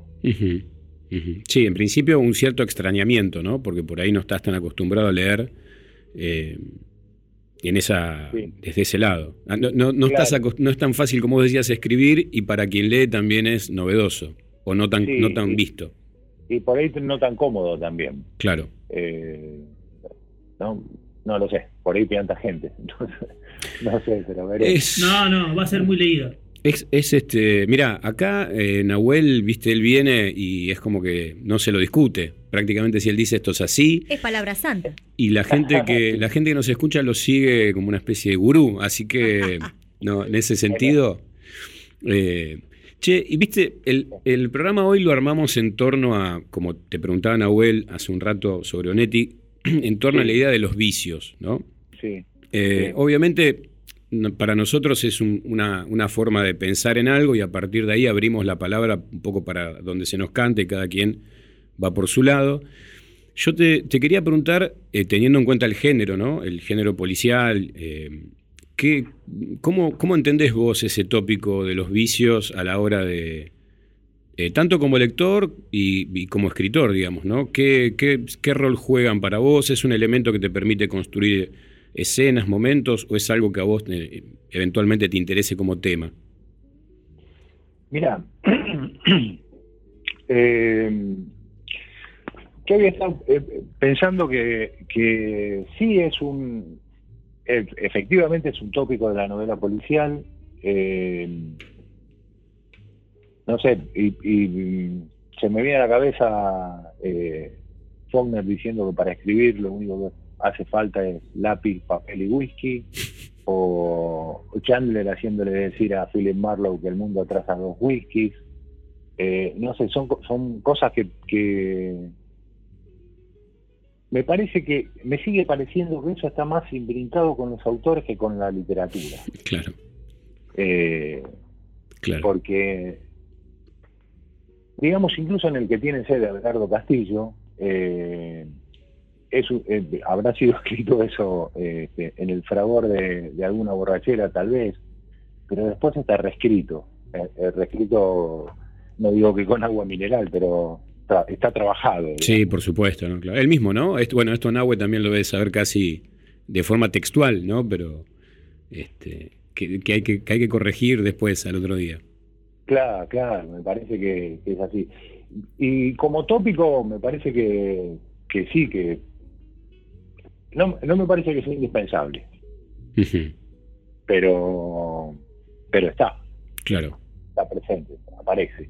Mm. ¿Sabes que pensaba que en las, en las novelas de, de Chandler, ¿no? Bueno, y, y Philip Marlowe como personaje, eh, el- el- los vicios, los distintos tipos de vicios son algo que está dando vueltas todo el tiempo alrededor de, de Chandler, pero él no es eh, necesariamente quien los frecuenta, ¿no? El personaje. Claro, Cada, cada tanto sí participa de alguna borrachera, pero parecería hacer algún tipo de concesión como para para después conseguir otra cosa, ¿no? Pero él parece un Sí, tipo, un tipo más bien este limpio en todo el tiempo. Sí, sí, sí, sí. Es que- perdón. Perdón, Marcelo, que como decía Marcelo, si es un tema, eh, genera un problema. Yo estaba pensando, John Fante, que es- fue un grandísimo escritor norteamericano y que era admirado por Bukowski, tiene una, una novela que es muy buena, que es Pregúntale al polvo, con un problema. Es de los años 30 o 40 la novela. ¿Y cuál es el problema? Que plantea como un tema, una- un personaje de una chica que es adicta a la marihuana. Entonces, hoy suena como medio eh, claro. gracioso. Es adicta a la Coca-Cola. Claro, exactamente. O sea, hoy Claro. suena como la adicción a la marihuana, señora, señor, si están escuchando, no, no es, hay gente que está re loca todo el tiempo y bueno, tendrá problemas, pero la adicción en el sentido de como si fuese una adicción a una droga dura, no, no es posible con la marihuana. Entonces, eh, al ser un tema que es muy buena la novela, pero tiene ese problema, uno la tiene que leer con, es- con esa cuestión. Claro. Eh, tiene novelas mejores, Fante, yo alguna vez voy a hablar de eso porque eh, eso, la gente se olvida que tiene una gran novela escondida por ahí. Pero bueno, como eh, lo que dijo, adelantó Marcelo, básicamente, que si, si es un tema se vuelve un problema. Claro. Es, es- es más bien si los personajes dan vuelta. Marce, eh, ¿la novela cuándo va a estar impresa, dijiste? ¿Y dónde, dónde se va a poder conseguir? La semana que viene, eh, o hacia finales de, de agosto, yo creo que la semana que viene habían dicho que ya salía en imprenta, así que en una semana más estará en librerías, y si no, eh, online no tengo la dirección en este momento en la cabeza para... No te para preocupes pasarla. que lo, lo buscamos y lo ponemos en redes, Marcelo. No, no pasa Bueno, nada. bueno, bueno. Eh, Si no, también venta online, este, la venta online es posible. ¿Sabes qué? Viste, Nahuel comentó hace un, hace un ratito, eh, cuando hablaba de la, de la novela de Quique Ferrari, el tema de cómo, en, en el caso de la Argentina, el policial, eh, por su necesidad un poco siempre, como viste, de, de- de tener algún tipo de conexión con la, con la verdad histórica, por así decirlo, eh, que claro, nuestro país inmediatamente está siempre muy cerquita de hablar de la dictadura, el terrorismo de Estado, ¿no? la violencia institucional, bla, bla, bla. Claro. ¿Cómo, cómo en el caso, en el caso, en tu caso, Marcelo, eso funciona? ¿Es algo que está dando vueltas? ¿No necesariamente?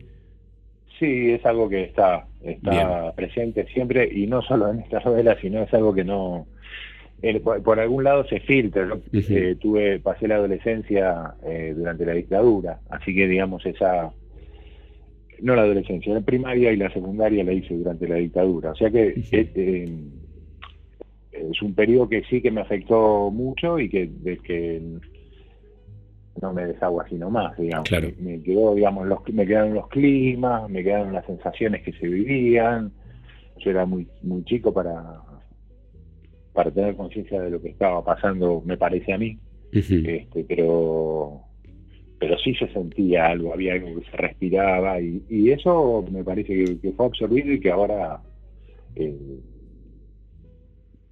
lo transpiro, Claro. por decir, de algún modo. Claro. Y, y sí que me parece, me parece que aparecen esas cosas. En esta novela concretamente sí hay eh, lazos o, o vínculos con un pasado de, de- de este médico con algún con algún elemento represivo, ¿no? Claro, claro. Sí. Bueno, mira, vamos a, entonces a esperar la salida. Vos avisanos bien cuando ya eh, podamos difundir, che, vayan ahora. Y, Bueno. y que quienes nos escuchan y, y que confían en nuestra palabra, sobre todo en la de Nahuel, eh, se, se hagan de un ejemplar de como un animal herido de, de Marcelo Vallejo, que es un amigo y un gran escritor también. No hablamos, por ejemplo, de la cuestión docente, Marcelo, así que en algún otro momento eh, te Bueno. llamaremos para hablar de eso. No nos alcanza el tiempo nunca, así que bueno, así, Bueno, así es la cosa. Eh, te, ma- Perfecto. te mandamos un, un gran abrazo acá desde Socios a la Fuerza. Bueno, les mando un abrazo a todos. Muchísimas gracias por el llamado. No, por Gracias. favor. Hasta luego.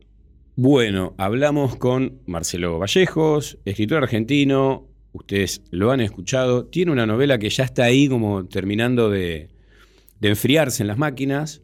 eh, y cuando, cuando esté disponible para ser adquirida, se lo vamos también a comentar.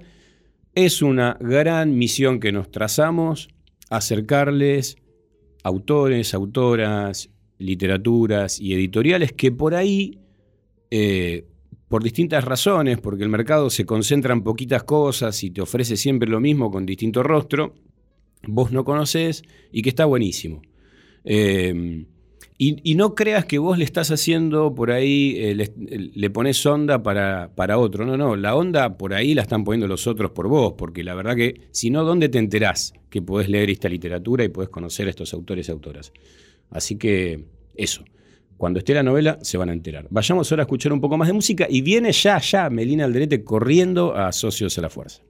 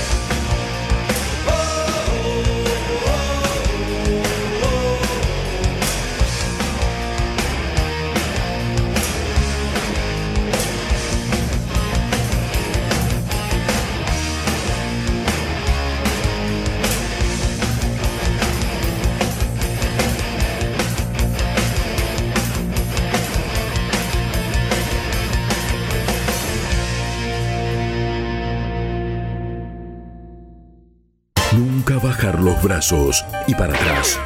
Ni para tomar impulso. Socios a la fuerza.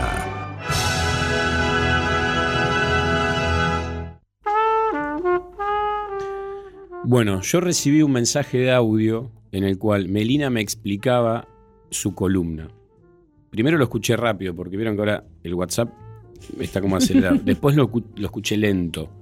Y sin embargo, creo que ahora voy a terminar de entender exactamente, porque no es tan fácil, pero van a ver que Melina va a hacer una lectura de una película que ustedes probablemente hayan visto, pero que nunca la vieron así como ella la vio. Así que bueno, no digo más nada, ahora Melina con ustedes. Melina Alderete. Ay, bueno. Amo porque es obvio que mis, mis audios los tenés que escuchar con el X, un- cuánto, no sé qué, hasta cuánto te deja, viste, el número, pero. pero me di cuenta que vos hablas rápido ahora. Claro. Para que ah, de todos modos eh, dure mucho. Claro, claro, olvídate. Mis audios son, no son audios, son podcasts. Eh, pero bueno, vamos a hablar, como adelantamos en las redes, de la película Inocencia Interrumpida o Girl Interrupted. Peliculón. Peliculón con unas actrices que nos ponemos todos de pie.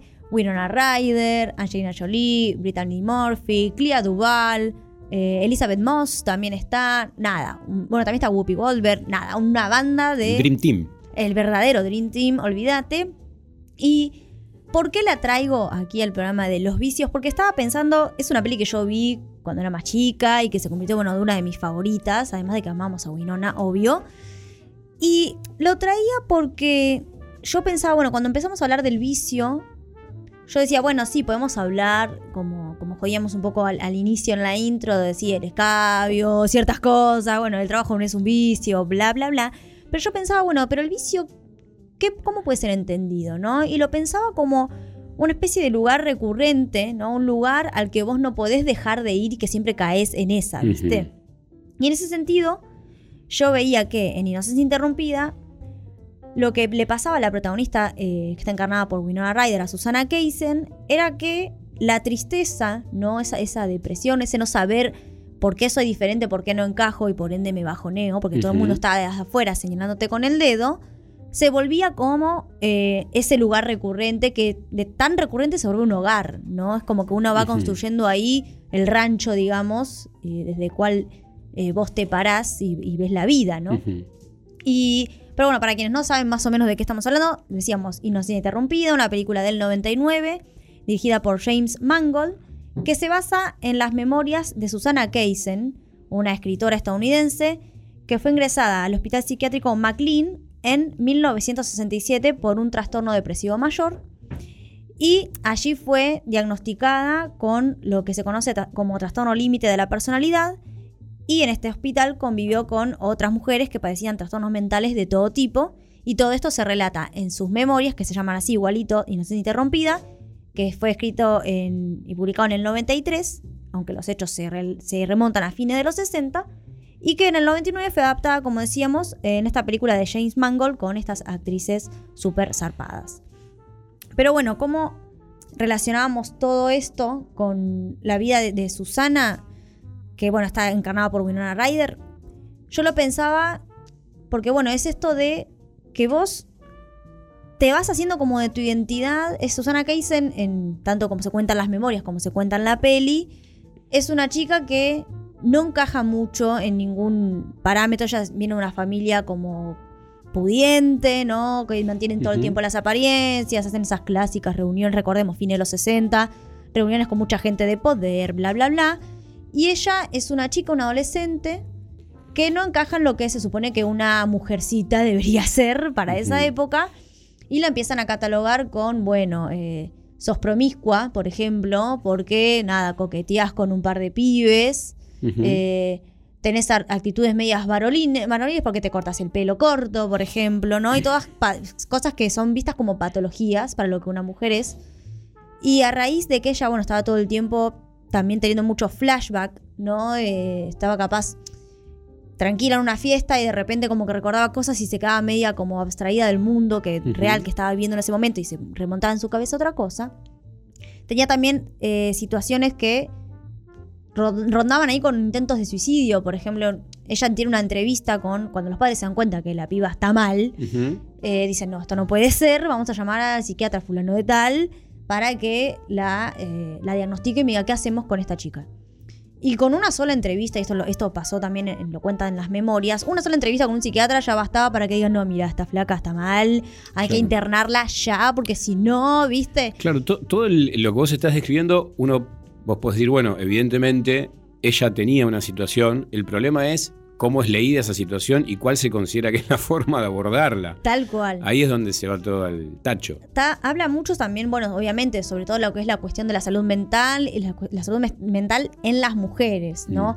Porque esto de que ella no es que de, de movidas diagnosticada con este trastorno límite de la personalidad, sino que dice, mira, ella está en una depresión, le dice el tipo, el, el- el psicólogo que la va a ver, y necesita ayuda para que no se descarrile de lo que esperan, Claro. de lo que sea una mina, ¿viste? En la O sea, claro, sociedad. to- todo el tiempo hay una cuestión, eh, digamos, me- mezclas este, moral con ciencia, por Sí, así decirlo. ¿no? sí, todo el tiempo es la ciencia al servicio de la moral, eh, viendo cómo hacer para que ella vuelva a ser... Al carril. Esto que vos decías recién, ¿no? La cuestión de encajar, ¿no? La figura es terrible porque siempre hay como un esfuerzo para encajar, ¿no? En, en- Sí, como que es algo forzado. en la cajita, ¿no? Sí. Eh, por suerte ahora es como que, no sé, hay más opciones de no encajar y, que- y así todo que te dejen vivir un poco tranquilo. Sí, está difícil. Pero en esa época que vos estás contando, no, encajar era un problema que debía ser resuelto a la fuerza. Sí, sí, de todas las movidas posibles, tipo electroshock, toda esa historia, olvidate. Sí, sí, sí, vas a, vas a encajar o vas a O morir. vas a- claro.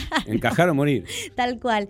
Y ella, le, en la primera esta entrevista que tiene con este psicólogo en su casa, antes de que la lleven al hospital Mac- McLean, dice, pero Susana, vos te tomaste una botella de boca con X cantidad de pastillas. Y ella dice, bueno, pero tenía dolor de cabeza. Era como que la chabona quería minimizarlo todo para que, como, como que es esto, era su realidad, para ella era normal, aunque era un bajón vivir así, porque la realidad es esa. Pero no consideraba que ella estuviera tan mal como para que la internen en un hospital psiquiátrico. Esa es la, eh, como empieza, digamos, a mezclarse las cosas. Y viene este hombre y le dice, mira, te tenés que internar. Y literalmente un día ella estaba en la casa, sale este tipo, le termina de hacer la entrevista con el psiquiatra y viene un taxi, la mamá de repente está en la puerta con una maletita y dice, bueno, vos te vas. Y la meten al taxi y ni siquiera le dicen a qué hospital van ni nada, y por- directamente van y la internan. Y vos decís, bueno. Y la bajan ahí en el hospital y ella empieza como a ver esto, ¿no? Empieza estos roces de decir, yo entro, pero sé que no estoy para este lugar, porque se empieza a encontrar, como te contaba, con todas estas otras compañeras, eh, Lisa Rowe, que es eh, sociópata, por ejemplo, el personaje de Gina Jolie, el personaje de Brittany Murphy se llama Daisy, es eh, bulímica y adic- adicta a los laxantes, a los tranquilizantes, el personaje de Clea Duval es mitómana, ¿no? Es como que vas encontrando un montón de chicas que, que para ella dice, no, estas son locas postas, yo no tengo por qué estar acá si solo estoy triste. Claro. ¿Me entendés? Y empieza como, a- obviamente, Lisa, que es como la, la manda más, la sociópata, eh, el personaje Qué, de qué raro, ¿no? Como que un, que un sociópata esté al mando, ¿no? Imagínate el, el bardo que es eso. Claro. Es como eh, la más piola del condado y la agarra al personaje de, de Winona, a Susana Keisen, como su secuaz, ¿no? Entonces empiezan como diciendo, bueno, mira, carne fresca, vamos a ver qué onda con esta. Y el personaje de Susana, que está ahí como en esta deriva que te cuento, poco a poco va encontrando en, el personaje de, Angelina, en Lisa Rowe, como, bueno, su, media naranja en ese sentido. Ahí también empieza a jugar un poco con las cuestiones eh, de- del amor y el romanticismo entre mujeres, o mismo la tensión sexual entre mujeres. Hay una chica, in- incluso Cintia, de ese personaje, que está encerrada por ser lesbiana. O sea, no hay otra patología más que ser lesbiana. Y la encerraron en ese mismo psiquiátrico, recordemos, en el 67 estamos hablando. Claro. Y Ayer no más, de todas maneras. ¿no? Sí, ¿no? O sea, recordemos que hasta el 97 la Organización Mundial de la Salud decía que la homosexualidad era una enfermedad. O sea, ayer no más. Sí, sí. Y cuestión de que, bueno, se van contando con Lisa, cada vez se hacen más amigas y juegan un poco con esta tensión que te contaba. Y la idea con la que el personaje de Winona entró, esto de yo no encajo acá, no, este no es mi lugar, empieza a darse un poco vuelta. Y dice, bueno, si ustedes quieren que yo sea la loca, voy a ser la más loca de todas. Claro. Es como que es esto también todo el tiempo de esta tensión de yo no sé quién soy y por eso estoy mal. Pero si el de afuera me dicen que soy una promiscua, porque literalmente ellas en un momento, no quiero spoiler mucho, si no la vieron, es un peliculón, véanla. Es, es que no se puede spoilear mucho o poco, se spoilea. Claro, pero Ya bueno, en un momento eh, todas las pacientes se van colando como en la gran oficina de la, de la psiquiatra del lugar y leen sus expedientes. Y obviamente Mm. muchas se ponen re bajón porque, bueno, a- al personaje, por ejemplo, de, de Brittany Murphy se cree que es así de, de, de- de de bulímica, de adicta y demás, porque tuvo una situación, por ejemplo, de abuso sexual con su padre. Y ella lo adora y es como que tiene ciertos, bueno, no me voy a meter mucho en la historia clínica, pero ciertas cuestiones medias raras con el padre y que para ella son un secreto que lo que medio que lo aborrece y medio que lo atesora, ¿no? Y que lean que digamos, no, mira, es una, una loquita que, que tiene unos ciertos problemas de complejo de Electra con el padre, bla, bla, bla, y se vuelve loca y dice, no, ¿cómo pueden decir eso? ¿Me entendés? Y ahí cuando Susana descubre que le pusieron trastorno eh, borderline de la, eh, trastorno borderline, que es el trastorno límite de la personalidad, y que ponen es una chica que es una promiscua, porque literalmente ese era el fichaje. Sí, sí. Era la forma, la etiqueta Claro. que le calzaron. Este, promiscua, este, este trastorno borderline y un montón de cosas. Eh, El personaje de, de Angelina Jolie leen, bueno, es sociópata, es una perversa, no se preocupa por nadie. ¿Me entendés? Es como que esas cosas son las anotaciones personales de la doctora. Y ahí es cuando el personaje de Susana se da como vuelta a la tortilla y dice, bueno, yo no sé quién soy, pero si los de afuera dicen que soy esto, tendré que ser esto. Lo seré. Lo seré. Y ahí entra en juego también el papel de la eh, enfermera que está encarnada por Whoopi, que decíamos que también otra actoraza que estaba en esta peli, que en un momento le dicen, bueno, Winona, dejate de joder. No le dice Winona, le dice, bueno, Susana, dejate de joder, mi amor. Vos no estás para esto. O sea, vos sí estás bajón, estás deprimida. Es toda una situación, eh, un encuadre clínico, pero no, no sos como, por ejemplo, Lisa, el personaje de Angelina Jolie, que no tiene salvación. O sea, palabras más, palabras menos le dicen como eso, ¿viste? Como decís, Es el mal encarnado. Claro, no, no, pero vos tenés salvación, tenés que encontrar y decir, pero ¿por qué estoy acá entonces? Me dice, si no estoy loca, ¿por qué estoy acá metida? Y la dice, no te hagas la loca, mirá. Susana, no te hagas la loca. Lo que pasa es que, claro, el, el- es- esa pregunta que se hace ella, desde la hora te la haces también y decís, che, ¿es la mejor forma de abordar una situación como esta? Poner a una persona junto con otras que tienen situaciones que son, que no necesariamente son compatibles, que son Mm. distintas y que no, quizás no tendrían por qué estar compartiendo esos momentos. ¿Eso ayuda al mejoramiento o no? ¿Qué sentido tiene? Y además todo el tiempo prescribiéndote, bueno, van desarrollándose la peli, que todo el tiempo llega una hora, bueno, a tomar todas sus pastillas y le van encajando pastilla tras pastilla y vos decís, wow, la estoy pasando re mal, ¿me entendés? ¿Y qué va a ser de mi vida si voy a vivir todo el tiempo en pastillas sin que me den un diagnóstico bueno? Porque una cosa es que a vos te den la medicación que te sirve y puedas continuar con tu vida por fuera de un hospital.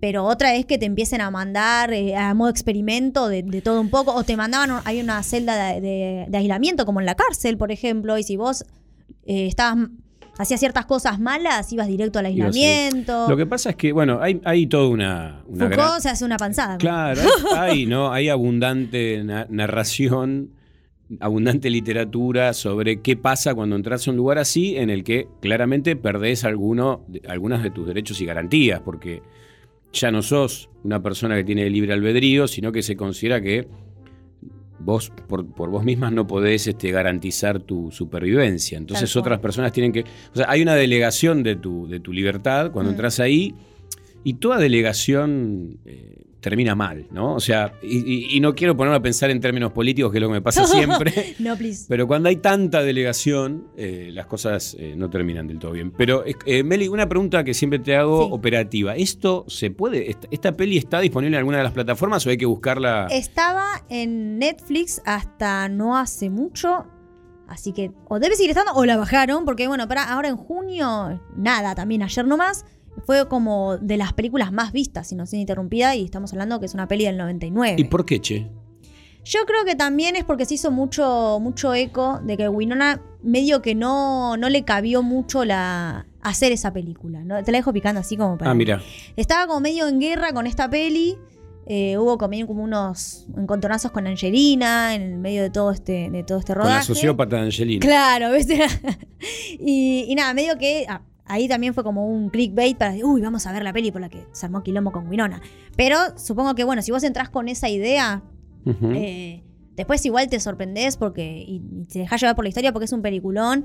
Y además cuando sabes que estas son realmente las memorias de Susana Case, la escritora estadounidense, decís, wow, qué manera. Encima es un libro que está todo relatado como una especie de viaje interior, ¿no? Como que te vas envolviendo en, en la historia. Y, y nada, también me llama mucho la atención, y esto para cerrar, el- a mí siempre me llamó la atención el nombre. inocencia interrumpida, ¿no? O gear interrupted. Viste que a veces cuando hacen el doblaje le ponen Sí. cualquier mm, pavada, pero Sí, esta sí. vez fue como muy eh, acertado. Y en la memoria se, se explicita que, bueno, están tomada este, este, este título de la pintura Lección de Música Interrumpida o Gear Interrupted at Her Music de Johannes Vermeer, que bueno, está una, una chica ahí con una partitura, el profesor como medio se le acerca y la chica está como mirando de repente como si te mirara al, esp- al espectador, ¿no? De la pintura, del cuadro. Y se hicieron muchas lecturas del lado psicoanalítico y demás de, de esta pintura y relacionada con esta obra.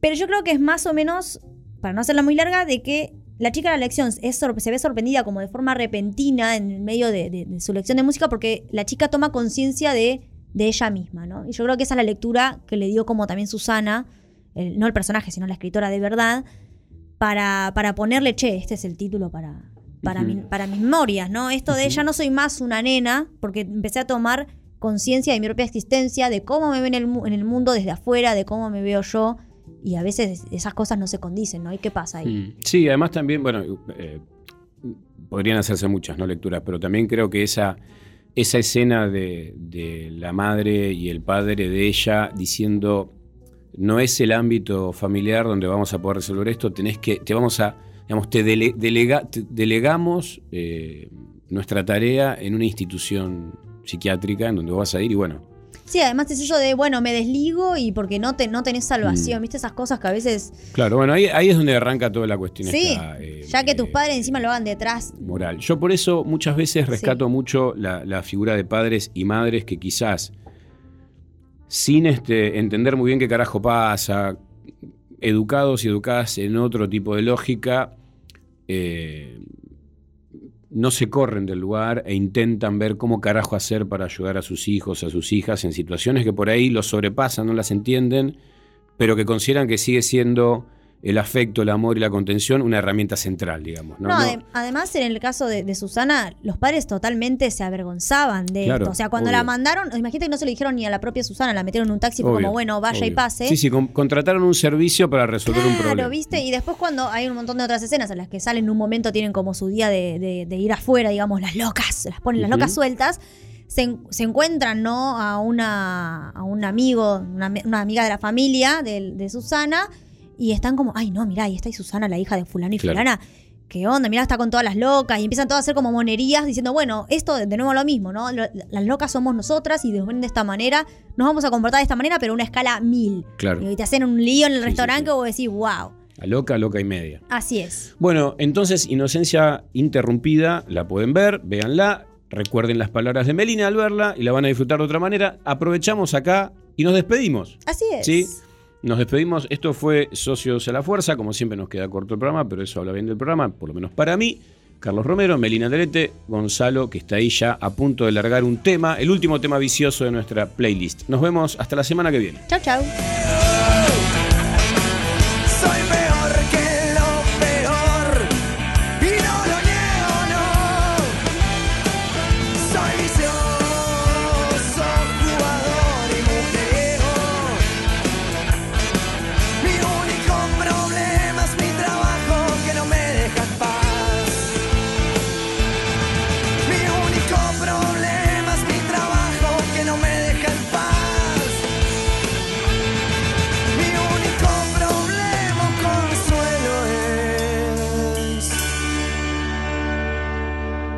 Que trabajo de pastor brindo al Padre, al Hijo, al Espíritu Santo.